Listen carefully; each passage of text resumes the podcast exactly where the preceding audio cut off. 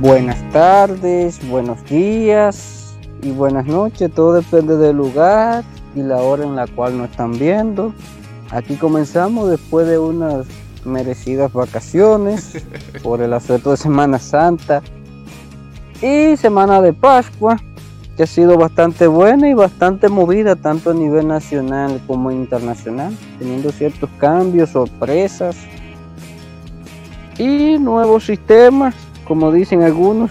Oh, bueno, aquí estamos de nuevo. Esto es el Jalón de Oreja, el podcast semanal donde pues analizamos y damos la crítica a la actualidad de eh, la República Dominicana y del mundo. Jesús Daniel Villalona y Carlos Pablino estarán con ustedes durante este tiempo, pues que ustedes eh, nos han dedicado, nos dedican cada semana o cada vez que publicamos un nuevo episodio. Entonces, eh, ya después de una Semana Santa, ¿verdad? Donde todo tranquilo, dentro de lo esperado, pero que pues con el miedo de que posiblemente podrían suceder cosas y al final pues han sucedido otras cosas que nosotros no esperábamos que sucedieran, ¿eh? O sea, de verdad muchas sorpresas han ocurrido después de la Semana Santa hasta hoy. Sí, porque mayormente debido a la situación de que mucha gente no cree en las vacunas, debido a que muchos tampoco no están asistiendo a los hospitales, ha provocado que cierta gente se den ciertas situaciones que son controlables, es lo bueno, son controlables y esperemos que ya uno, en unos días volvamos a cierta libertad cierta, perdón, cierta normalidad. A esperar entonces, hay que esperar también a que sigan llegando las vacunas, sean de donde vengan. Eh, bueno, las vacunas, las vacunas donde van a llegar es de China, porque Estados Unidos se burló de este país, incluso subió algo en su página que, que ellos están ayudando de otra manera, cuando yo, nadie ha visto nada y mientras ellos no terminen de su proceso no va a llegar vacuna. Porque ellos sí han podido, por lo menos ellos debieron de ayudarnos con las vacunas a nivel de vacunar personal médico, que no era la gran cosa. Con 200 mil o 300 mil vacunas no le costaba. Y ellos da 10 millones de vacunas para que se vacune personal médico de buena parte de América Latina, ellos no les hubiera costado nada. Pero ellos no hicieron nada de eso. Y se la están poniendo a todo el que quiera. O sea, primero ellos, segundo ellos y después los otros por lo menos esperemos que, que ahora con las vacunas chinas empiece a dar ciertas mejoras y tengamos un poquito más de normalidad, aunque en verdad no ha ido bien. Las vacunas han demostrado que surten sus efectos y ya la gente por el virus está asistiendo menos a los hospitales y se está viendo hasta con la cantidad de fallecidos y las camas ocupadas. Así es, eh, pero hay que esperar y esto pues el gobierno tiene que estar, tiene que tener claro esto, de que pues tiene que buscar las vacunas eh, para pues, eh, ¿verdad? Ir suministrándolas a la población y regresar ya o ir paulatinamente hacia una normalidad y ya entonces ya cuando toda esta crisis termine pues ya ir hacia lo que es la normalidad anterior a lo que fue la pandemia, anterior al, a marzo del 2020. No, no lo anterior, presentar las mejoras que estamos necesitando, porque en verdad se pidió el cambio por eso. Queremos una mejora y que el país empiece a caminar y de un desarrollo en verdad que se pueda ver, porque lo bueno de la pandemia es que puede permitir rediseñar algunas cosas, porque mucha gente comenzará de nuevo muchas cosas y por lo menos que se pueda poner los empleos que en este país son informales, por tratarlo de ponerlo lo más formal posible y de que la gente pueda tener su seguridad social y todo, lo cual al mismo Estado le permite recaudar algunas cositas de más y la gente beneficiarse. Eso es así. Así que pues eh, también eh, otra cuestión, ah, también eh, sobre otra, otra cuestión que ha ocurrido en esta semana, en estos últimos días también, ha sido lo que ha ocurrido en nuestra América, ¿eh? en proceso electoral, un super domingo en tres países y en dos de ellos elecciones muy importantes. En Ecuador la segunda vuelta electoral y en, Perú la primera vuelta electoral. Y, y ha dado muchas sorpresas. Las dos elecciones dieron muchas sorpresas. Sí, aunque la que siguen sorprendiendo más es la de Ecuador, es la de Perú, por los dos tipos de candidatos. Porque en Ecuador lamentablemente el partido que perdió fue por despreciar a otro partido de izquierda, o sea, no se supieron poner de acuerdo y al final pasó lo que tenía que pasar, como era natural. Porque no es un secreto para nadie que el 17% de los votos en Ecuador fueron nulos.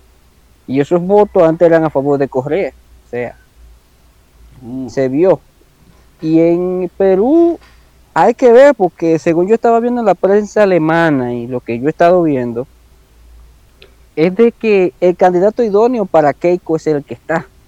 O sea, porque en, en Perú hay un 55% de la población que no vota por Keiko.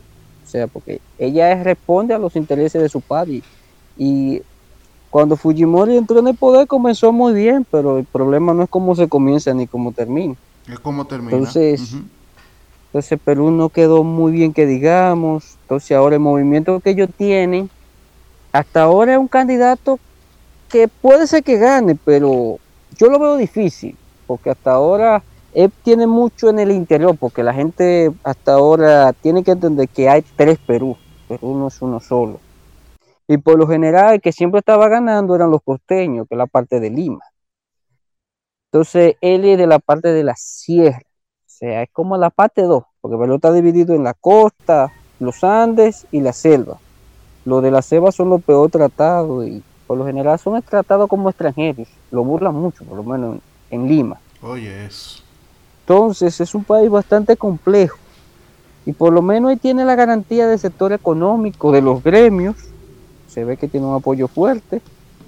Y en Lima hay que ver qué tanto puede cavar, porque también hay que ver si la gente de Keiko decide reunirse más, porque hasta ahora mejor candidato que ella pueda tener no lo hay. Para ella ganar, sí. Sí. Si ella no ganó ahora, que se olvide de ganar. Porque prácticamente, aunque hizo una buena jugada, porque ahí también se ve que no está, ella está buscando negociar con los otros partidos. Claro. Y también en Perú tenemos que tener en cuenta que en Perú es muy fácil tumbar un gobierno.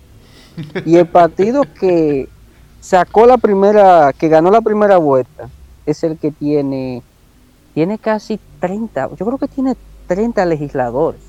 O sea, lo hace fuerte fuerte, porque se necesitan 69 votos para sacar algo. Para sacar alguna ley, ¿verdad? También, o sea, para gobernar en, el, Congreso eh, de Perú se necesita eh, una buena cantidad de legisladores y eso ningún partido ha tomado, ha tomado una mayoría clara.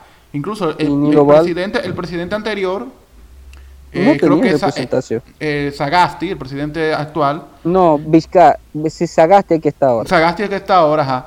Y bueno, y Vizcarra también, o sea, los dos últimos presidentes no tenían, o sea, pertenecen a partidos políticos que no tenían una eh, una base sólida en el Congreso, o sea, no pasaban de los 15 diputados, o sea, es algo difícil Perú es eh, difícil. Que un presidente pues pueda gobernar. Y entonces, ya sea Keiko Fujimori o este señor, eh, van a tener complicado gobernar un país.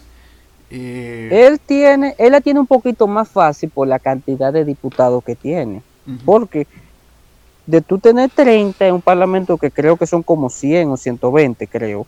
No me, si 120, si no recuerdo mal, te permite por lo menos mm, tener alguna maniobra.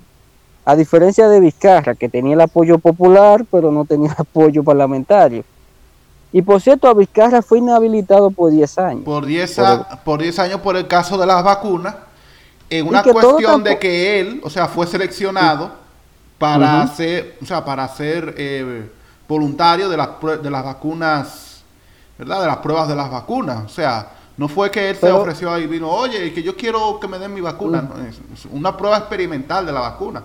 Y por eso inhabilitado 10 años. Oiga, ya nos relajan. No tanto que relajan, eh, todo el mundo sabe de que a él hay un gran sector allá de ese parlamentario que lo odia. También, sí. Y lo más probable es que vaya a la constitucional y eso sea eliminado, esa medida. No lo, yo lo veo más bien como una purga política, porque nadie es un secreto que Martín Vizcarra, aunque no tenga mi simpatía con sus ideas, es una persona que tiene su movimiento y si se lanzaba a las elecciones ahora ganaba mucho poco. Sí. O sea, él, aunque y, de hecho, y de hecho en Perú, eh, uno, ustedes lo ven así, de verdad, de que fueron muchos candidatos, muchos movimientos políticos, pero el problema es que en Perú hay varios partidos políticos, de los grandes partidos políticos, que no se presentaron a las elecciones. ¿eh? O sea, el, único partido grande en, términos, ¿verdad? Eh, en términos electorales, es el partido de Keiko Fujimori, que es heredero del, del partido político de su padre, y aún así eh, obtuvo un, yo, un 13%, un 10%, o sea, por ahí entre un 10 y un 13%. O sea, en el, en el momento electoralmente más malo que ha tenido ese partido, el partido de Keiko, logra pasar una segunda vuelta. Sí, sea, que es algo que también hay que ver y ver ¿qué tanto por lo menos es de la izquierda? Porque si es de la izquierda, viene con un modelo un poco parecido al de Bolivia, que es en, el cual tiene como base. Puede ser que le haga ganar, porque Bolivia en Latinoamérica evita muy bien. El partido de Evo, su forma de gobernar está muy bien vista. Entonces, ah, debemos esperar, aunque la situación de Ecuador es un poco más compleja porque el partido que perdió domina el Parlamento. Así es. Y resulta que el segundo partido es un partido de izquierda. El tercero también es de izquierda. El cuarto. Y el quinto está empate ahí. Creo que, bueno, en el quinto hay un partido de, eh, social cristiano, si es de derecha. Sí. Y después en el sexto lugar es que está el partido presidencial. Así es. Entonces, yo, a, sí. a, menos de que él logre negociar con el partido de Yacutia, ¿Yacutia qué se llama? Pachacuti. Sí, Pachacutia. Ya lo confundí con la región rusa de Yakutia. Eh, el Pachacuti es un movimiento muy fuerte y lo demostró. O sea, son los segundos parlamentarios, creo que tienen 30. O sea, eso le permite que se va a tener que negociar con ellos desde un principio. Y y si Lazo no sabe hacer buena jugada, nada más sería de tiempo para que se lo lleve. O sea, no va a ser como ahora con Lenin, porque Lenin de alguna manera gozó del Parlamento.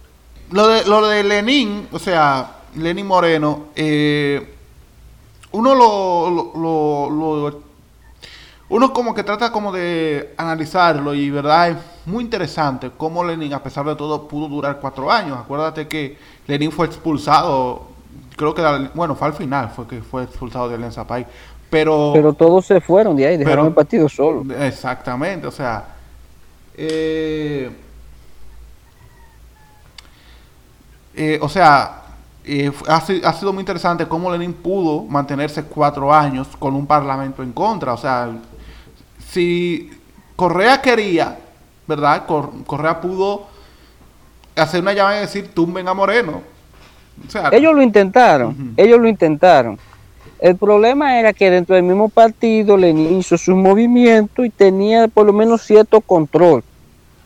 Y como él negoció con la oposición, le mantuvo, porque aunque diga lo contrario, el partido de Lazo era aliado de Lenin.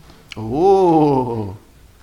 La diferencia es que ahora Lazo es presidente y se tuvo que alejar totalmente de Lenin, porque para nadie es un secreto que el gobierno de Lenin fue un desastre por todos lados. Incluso yo estaba viendo un reportaje que hizo la CNN sobre Lenin. Sí.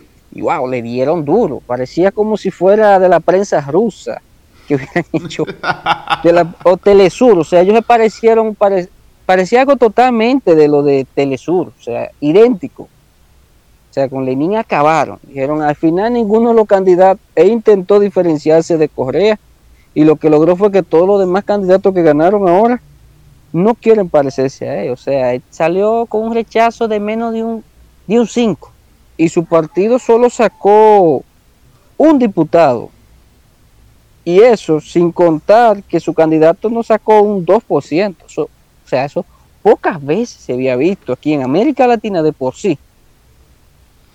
Es muy extraño ver eso.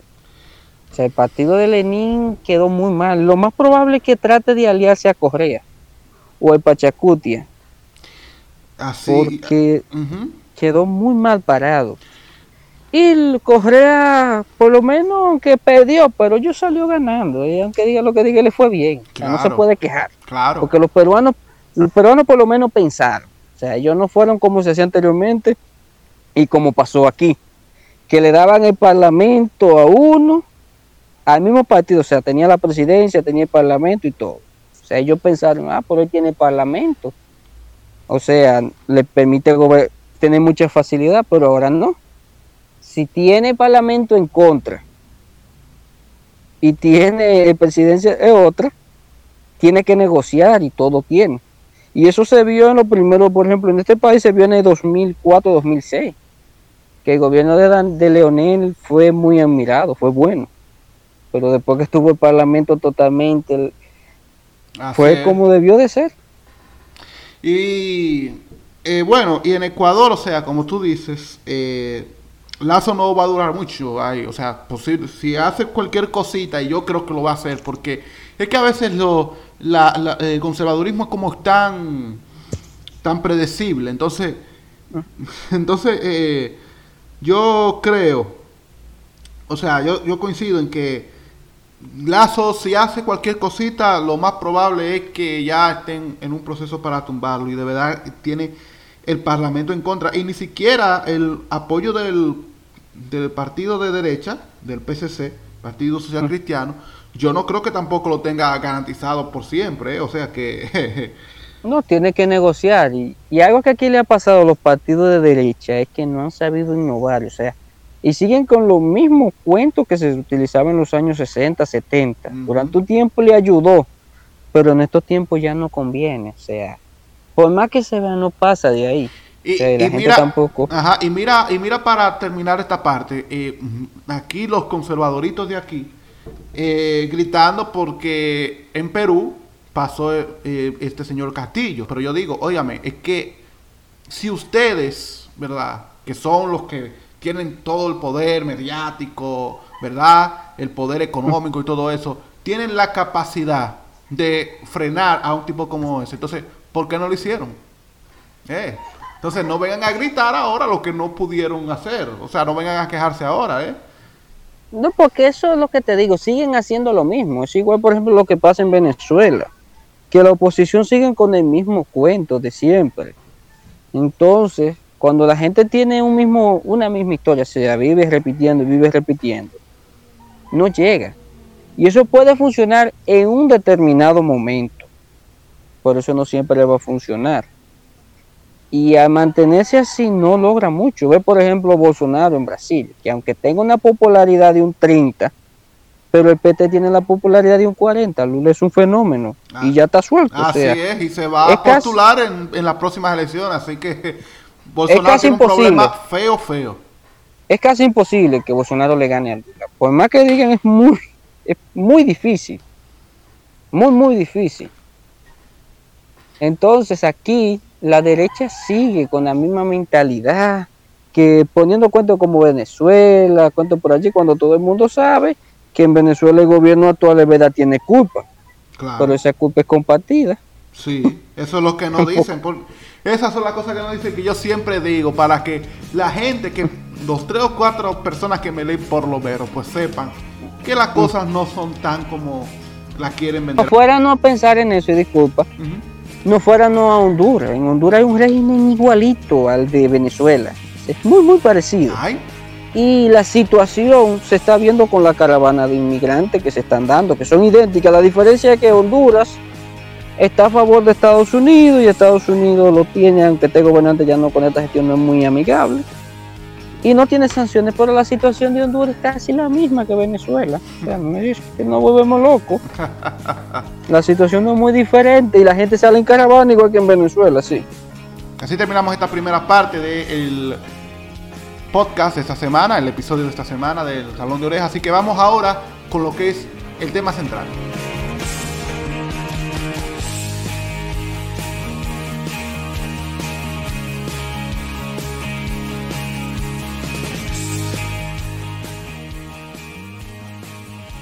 Tenemos el COVID-19 en República Dominicana, ya cumplió un año y esperamos que no llegue al segundo. Pero entre tanto, pues tenemos arriba de la pandemia, tenemos una epidemia o varias epidemias. La primera de ellas es la difteria, que ya pues está azotando principalmente a los niños de este país.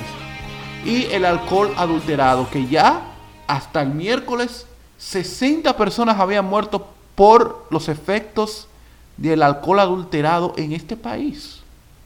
Sí, y por ejemplo también hay que destacar otras enfermedades como el dengue y la leptospirosis que están ahí. Pero que no todavía no, no, se han, no han explotado esos... Eh, eso, es, eso es cada año, recuerdo yo que el dengue mataba como 100 personas, no recuerdo mal, 100 personas morían cada año. Sí.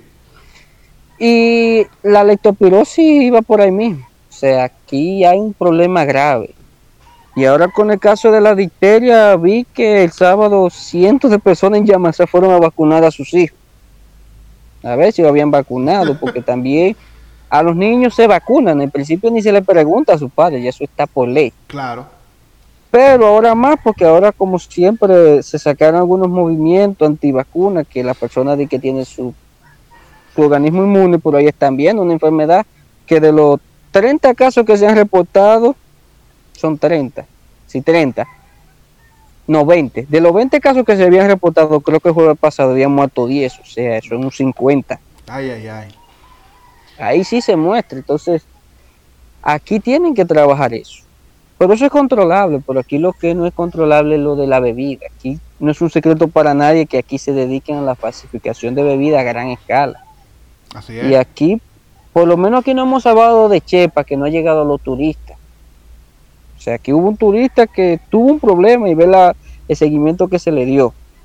Esperemos que no llegue a una gran cantidad de turistas ahora con esta situación de pandemia.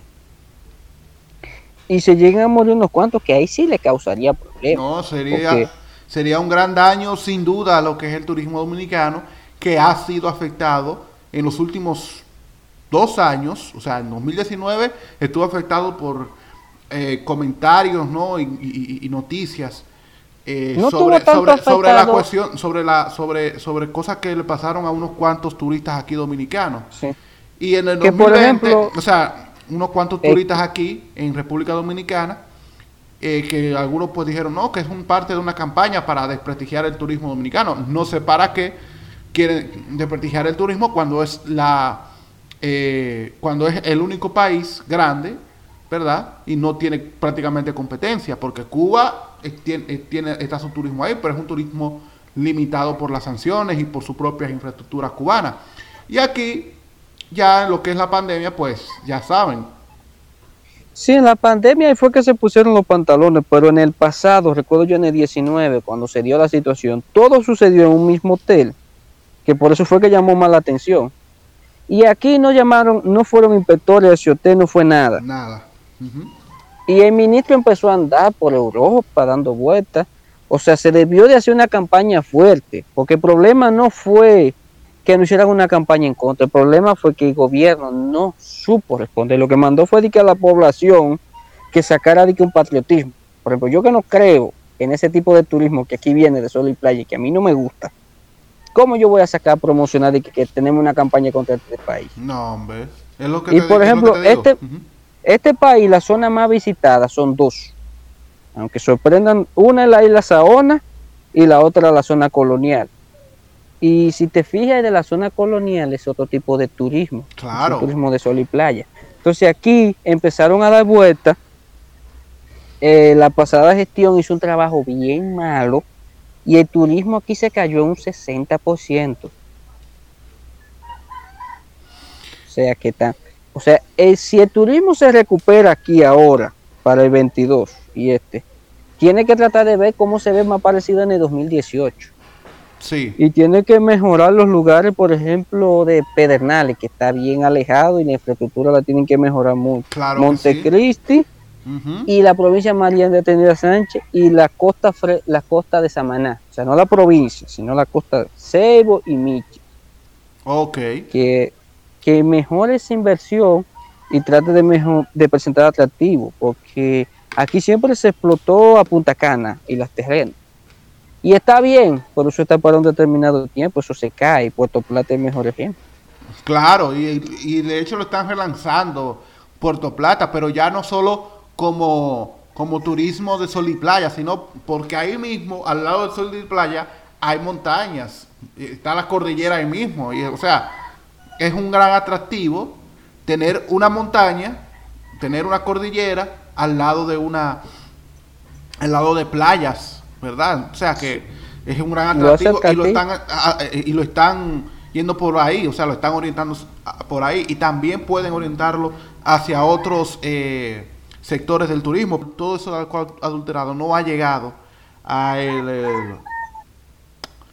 a, los turistas, pero está afectando mucho aquí a los eh, dominicanos porque principalmente el alcohol, lo, lo, lo que lo hacen es, o sea, el principal alcohol adulterado es el clerén y el clerén lo hacen hasta en el baño de una casa. Le echan de todo y dicen eso es clerén y beben ahí. Entonces por ahí es que va principalmente la cuestión. Y ya entonces después toda una industria, ¿verdad? De personas que falsifican el alcohol, e incluso lo llevan a colmados y lo venden, ¿eh?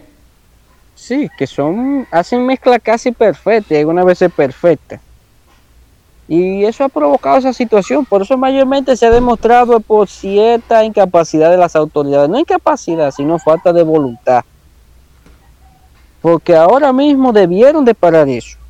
Y hay muchas bebidas, por ejemplo la Monday East, que por cierto ese nombre es bastante extraño, es lunes. Pero, eh, lunes para el que puede.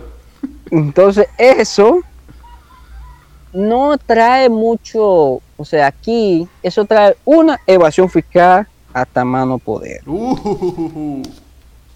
Entonces ese tipo de cosas lo que trae mucho daño a la economía. Y por ejemplo, antes no se mencionaba tanto porque antes se moría uno, dos o tres, uno en cada provincia, pero como ahora están muriendo, y una es la cantidad que aparece y otra es la cantidad de real, porque todos sabemos que mucha gente ni va a médico ni nada de eso, lo mm. entierran. Porque al principio, la gente pobre que moría, o sea, eso no contaba. Pero cuando una gran cantidad hiede y a Eder, como dicen, llama la atención. O sea, lamentablemente, posiblemente la mayoría de personas borrachos que uno vemos en la calle y cosas así, tienen que ir bajando. La cantidad va a ir bajando porque la mayoría vive de ese tipo de alcohol. Okay. Y lamentablemente, aunque va a, va a seguir matando mucha gente porque aquí no hay un control exacto para eso. O sea, aquí no existe como esa voluntad. Bueno, bueno, hasta ahora, porque el gobierno he visto que está, o sea, las autoridades del Ministerio Público se ha visto que está metiéndose en muchos sitios, pero obviamente mm, es algo igual como el narcotráfico, ¿no? Eh, vemos que el gobierno, a través de las instituciones de seguridad del Estado, pues se meten a todos los sitios y eso es incautando drogas por aquí, por allá y por allá y por acá y agarrando gente por allá, por allá. Pero aún así sigue el narcotráfico, ¿verdad? Permeando, ¿no? En, las, en los barrios y en la sociedad. Así mismo pasa con el alcohol adulterado. Porque el alcohol adulterado, donde se tiene que combatir, no es donde se fabrica, sino donde se, se distribuye, los lugares que llega. O sea, cada colmado, cada cosa, mire, usted tiene que tener su registro, su factura y todo indicando de dónde fue que llegó y todo eso. Cuando se combata por ahí, pero mientras se esté combatiendo los lugares de producción, supuestamente, son un grupo de lata vieja y cubo viejo que se recupera de una vez. Y el líquido y todo este país tiene suficiente agua para hacer otra vez. ¿Y qué garantía hay si destruyeron una fábrica de esa, una loma de esa que no esté funcionando otra vez? O sea, eso no tiene, lamentablemente no tiene sentido. Y ahora no hemos tocado un poquito de suerte porque hasta ahora no murió tanta gente, que también demuestra que la gente de nivel adquisitivo bajó un poco. Mm. Pero... Sí, los efectos de la crisis por la pandemia, así es. la gente no puede tomar igual. Hay que ver ahora qué va a traer este nuevo, ¿cómo te explico? Esta nueva gestión que decida combatir la raíz del problema. Porque es una mafia que mueve miles y miles de millones de pesos o de dólares porque aquí en este país hay una población muy consumidora.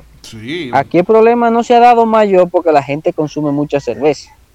Ah, o sea, tanto la cerveza... Y, uno se da cuenta cuando una cerveza está adulterada, ¿eh? Entonces la cerveza, aunque duela para alguna feminista decirlo, pero las cervezas son consumidas casi, no, un poquito mayor, más por mujeres que por hombres ya. No, eso yo creo que yo creo que a ellas no les molesta, eso es una realidad, hay que decirlo ya. Entonces, aquí ha aumentado, o sea, por eso es que por lo menos y como la compañía Amber, que es la dueña de todo, hasta del aire, yo creo, en la cerveza, tiene un control ahí. Sí, sí. Pero, por ejemplo, aquí vienen, recogen botellas de la Brugay, de yo no sé qué diablo, y los riegan y vienen y mientras una botella de Brugal tú vas al supermercado y la compras de que a 800 pesos. Entonces cuando tú vas al supermercado dices, ah, por aquí está 500. Ah, por aquí está más barato. Ahí, y ahí es el problema, ¿eh? Porque, ok, aquí las cervezas, el mercado de las cervezas está prácticamente dominado por la AMBEF, o sea, la Cervecería Nacional Dominicana. Pero en, el caso, en el caso del ron, no está tan eh, no está tan dominada por una sola marca, está muy masificada. ¿eh? O sea, aquí tenemos la Brugal, la Barceló eh, y así sucesivamente. Aquí, aunque se está detectando un nuevo tipo de negocio de cerveza que se está fabricando en ciertas casas, no de manera ilegal, sino de manera, sí, de manera legal. Claro. Estilo alemán y cumple porque cumple ciertos requisitos. Es algo que se hace en Alemania y todo eso. Que eso es una especie de emprendimiento para, ¿verdad? Para vendérselo a unos amiguitos ahí en un corito, un evento social, cosas así, pero para no depender tanto de, de, ¿verdad? De ir a comprarlo a un drink para pagárselo a la cervecería nacional dominicana, que sale más barato. Pero también la cervecería eh, eh, hace su... se beneficia de eso porque también algunos productos para hacer la cerveza lo vende la cervecería.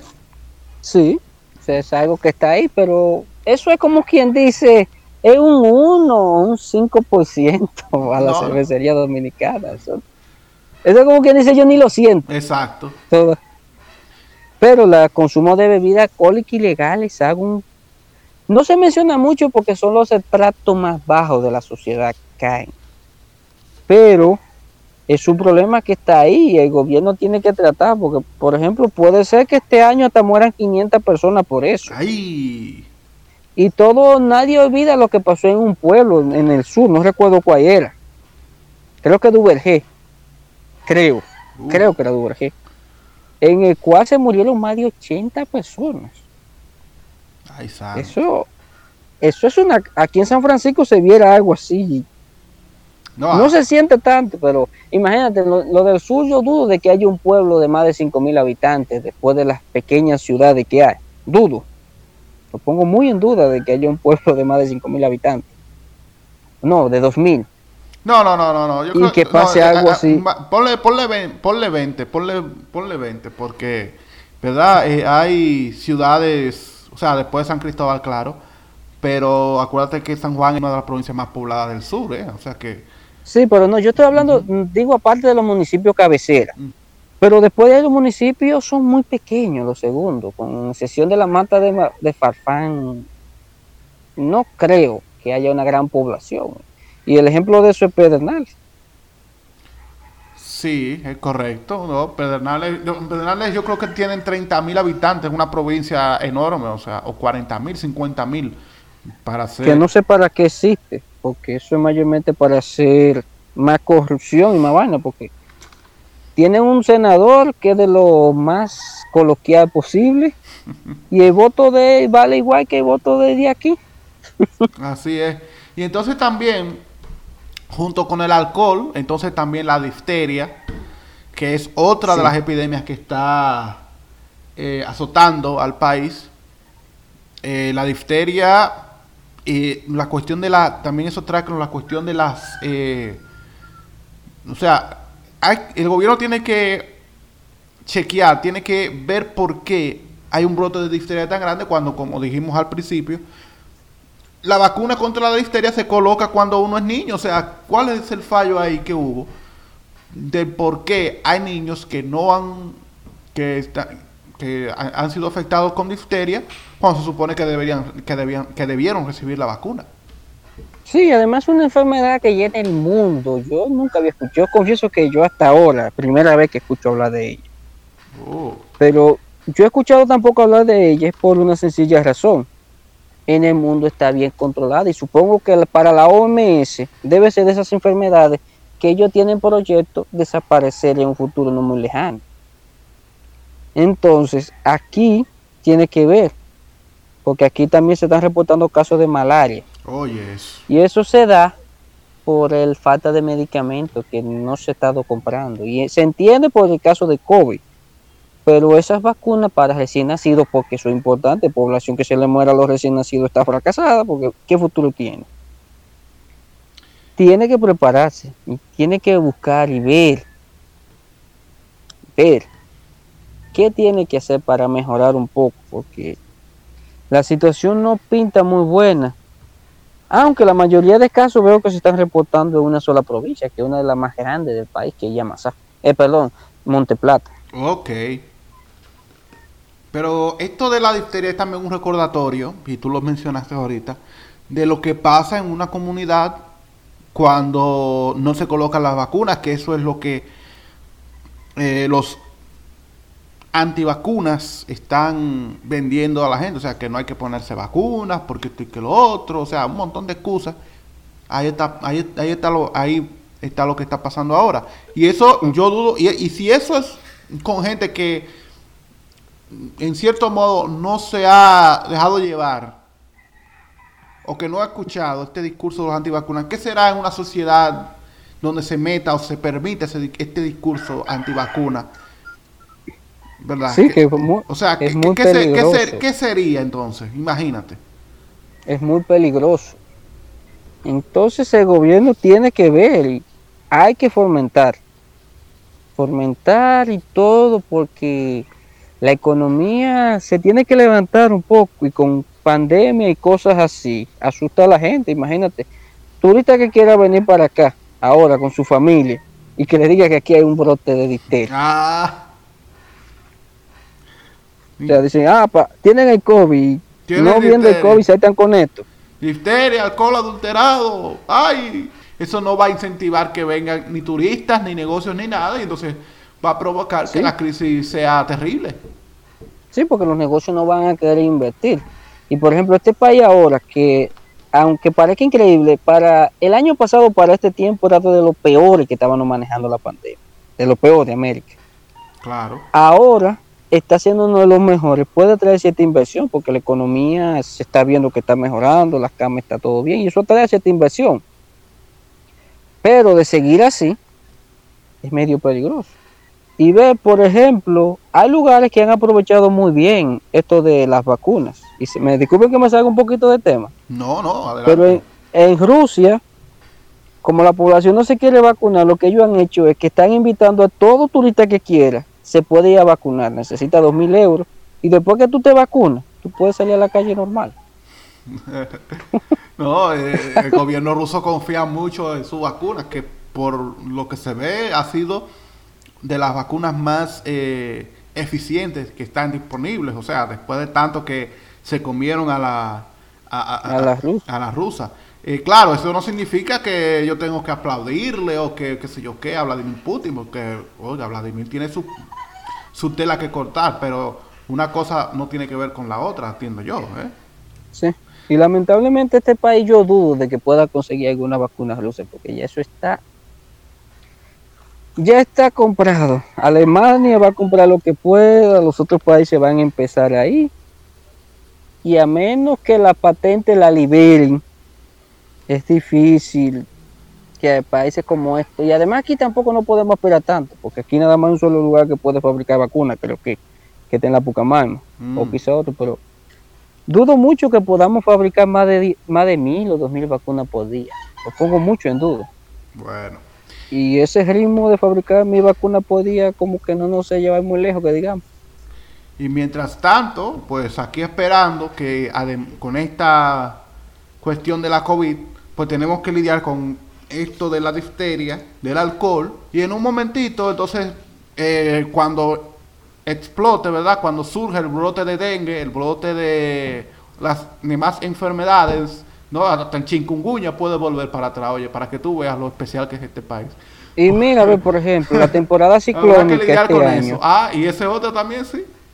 Va a ser anormal, o sea, no va a ser tan acostumbrado. Y va a comenzar el 15 de mes de mayo, o sea, estamos a ley de un mes. Ya estamos a un mes. Sí. De comenzar la temporada ciclónica. Y se sabe que nosotros estamos, tenemos una suerte geográfica envidiable, pero eso no quita de que nos den algunos trompón de vez en cuando. Y tenemos mucho que no nos toca. Así que no somos tampoco tan bendecidos como para dar tanto tiempo sin que nos toque algo. Valor para todos los demás que va a venir, porque bueno, la difteria y el alcohol son solo la punta, ¿verdad? Del, del iceberg, de las cosas grandes que tenemos que lidiar en este país. Esto es el jalón de oreja.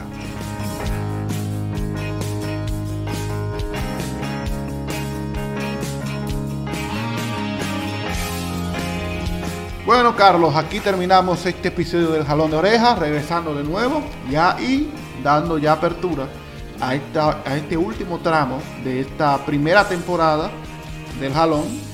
20 episodios, estamos ya en el episodio número 17. Así que los próximos cuatro episodios ya cerramos esta primera etapa del El Jalón de Orejas. Sí, así mismo, dándole las gracias por todo y seguir adelante. Y qué bueno que siguió todo bien después de esta Semana Santa. Esperemos verlo para la próxima semana. Así es, pues agradeciéndoles que nos hayan acompañado en esta media hora y unos minutitos más de podcast.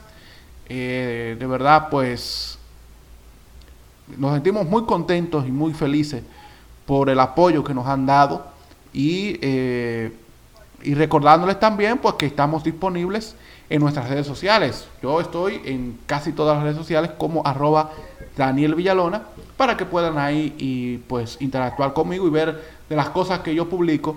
Y por supuesto, este podcast está publicado en íntegro a través de las distintas plataformas de podcast y en mi página personal eh, danielvillalona.com ahí pueden comentar y dar su opinión sobre este episodio. Sí, claro, me síganme en Instagram, Luis Amparo, donde ahí tenemos de todo un poquito. Si le interesa y podemos debatir de cualquier idea que le parezca importante. Así es, así que nada, un placer como siempre y será entonces hasta el próximo domingo en otro episodio del Jalón de Oreja.